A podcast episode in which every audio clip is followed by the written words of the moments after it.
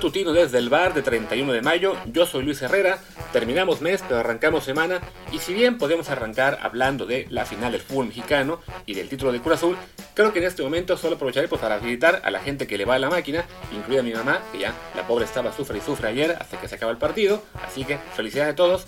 Ya hablaremos del tema largo y tendido seguramente esta semana porque bueno, tenemos hoy lunes por la tarde de invitado a León Krause y mañana martes, como siempre, en la charla de Liga MX con el Freeman, pues ahí podremos hablar bastante de todo lo que rodea al campeonato de la máquina. Por lo pronto, simplemente la felicitación y mejor empecemos con otro tema que también está calientito, recién salido del horno, como es la decisión de Conmebol de quitarle la Copa América a Argentina, lo cual se anunció ayer domingo y hoy, esta mañana, en en Sudamérica se informa que la sede va a ser Brasil.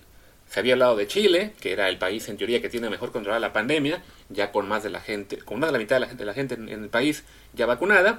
También se habló de Estados Unidos como opción alternativa. También por ahí Bolivia creo que había pedido la sede y alguien más, quizá Ecuador. Pero al final la Conmebol sorprende y le da la sede a Brasil, que fue además sede de la Copa anterior en 2019.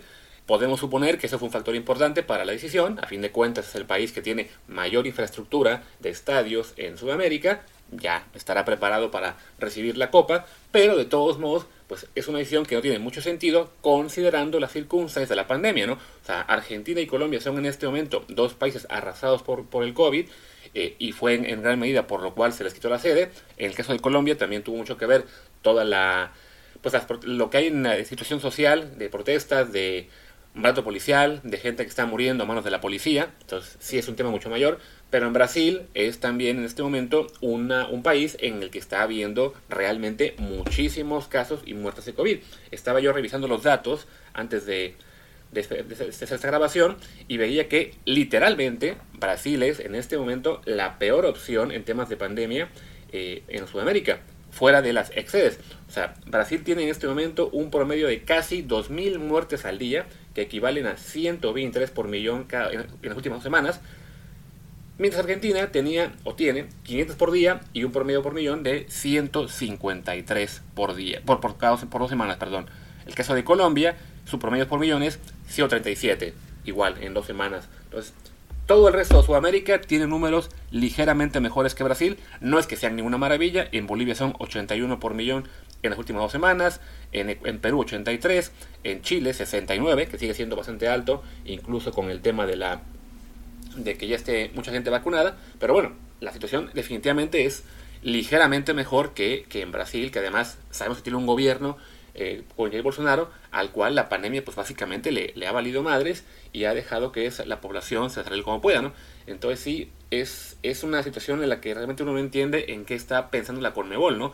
Ya incluso, bueno, hemos tenido en, esta, en últimas semanas partidos tanto de Copa Libertadores como Copa Sudamericana, como también en las ligas sudamericanas, que se están jugando pese a brotes realmente importantes en los equipos. Tuvimos el caso de River, del que ya hablamos hace unos días, en el cual tuvieron que jugar un partido de Libertadores literalmente con 11 jugadores y ningún portero porque no tenían más. Tenían a 20 jugadores con baja de COVID. También les había afectado eso en la, en la liga local.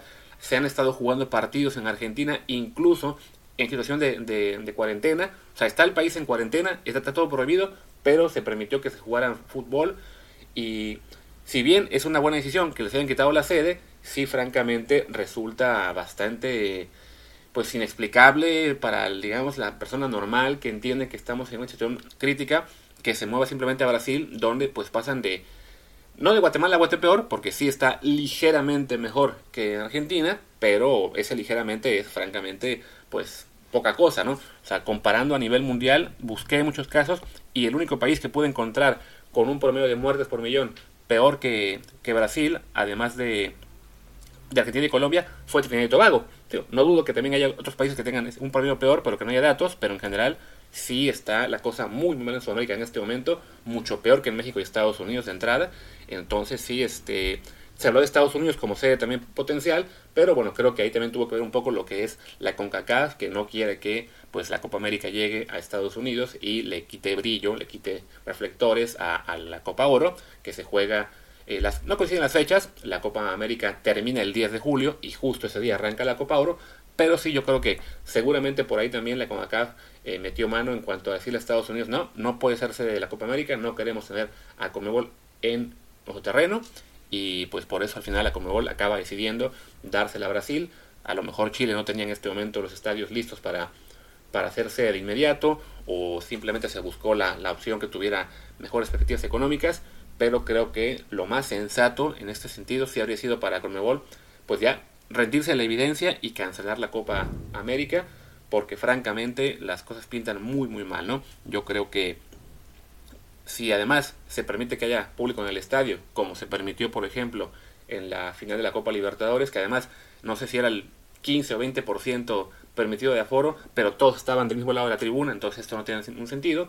Y vimos además cuando cayeron los, el gol, por ejemplo, que se iban a celebrar los jugadores con los, con los aficionados, pues sí, esto pinta para ser el, un potencial eh, pues foco de infecciones aún mayor. Además recordemos que en Sudamérica, eh, por, por, este, por, ser el, sur del, del, planeta, allá apenas están en otoño, entrando el invierno, digamos, entrando a la fase en la que es aún peor la pandemia. No es como en Europa y Norteamérica, que bueno, ya estamos por, por llegar al verano, que es la parte en la que sí, aparentemente bajan los casos también, como fue el año pasado. Entonces, pues un, un desastre esto, que se haga la Copa América porque se haga sí o sí, y peor aún, que la lleven a Brasil, que ha sido un país que ha controlado de una forma terrible, bueno, ni siquiera controlado, simplemente llevado de una forma terrible toda la pandemia. Pero bueno, pues así es la Conmebol, así es también el fútbol por allá, y esperemos que los contagios que pueda haber y las muertes que se puedan deber a la Copa América pues sean el menor número posible, pero desafortunadamente me temo que sí va a tener una influencia muy muy negativa. En fin, ya hablaremos mejor más tarde de temas más divertidos, como será pues, la Liga MX y el Cruz Azul. Por lo pronto, yo soy Luis Herrera, mi Twitter es arroba LuisRHA, el del programa es arroba desde el bar POD, desde el bar bot. Gracias y nos vemos hoy a las 12 y media del día en el canal de Martín del Palacio, twitch.tv, diagonal Martín del Palacio. Chao.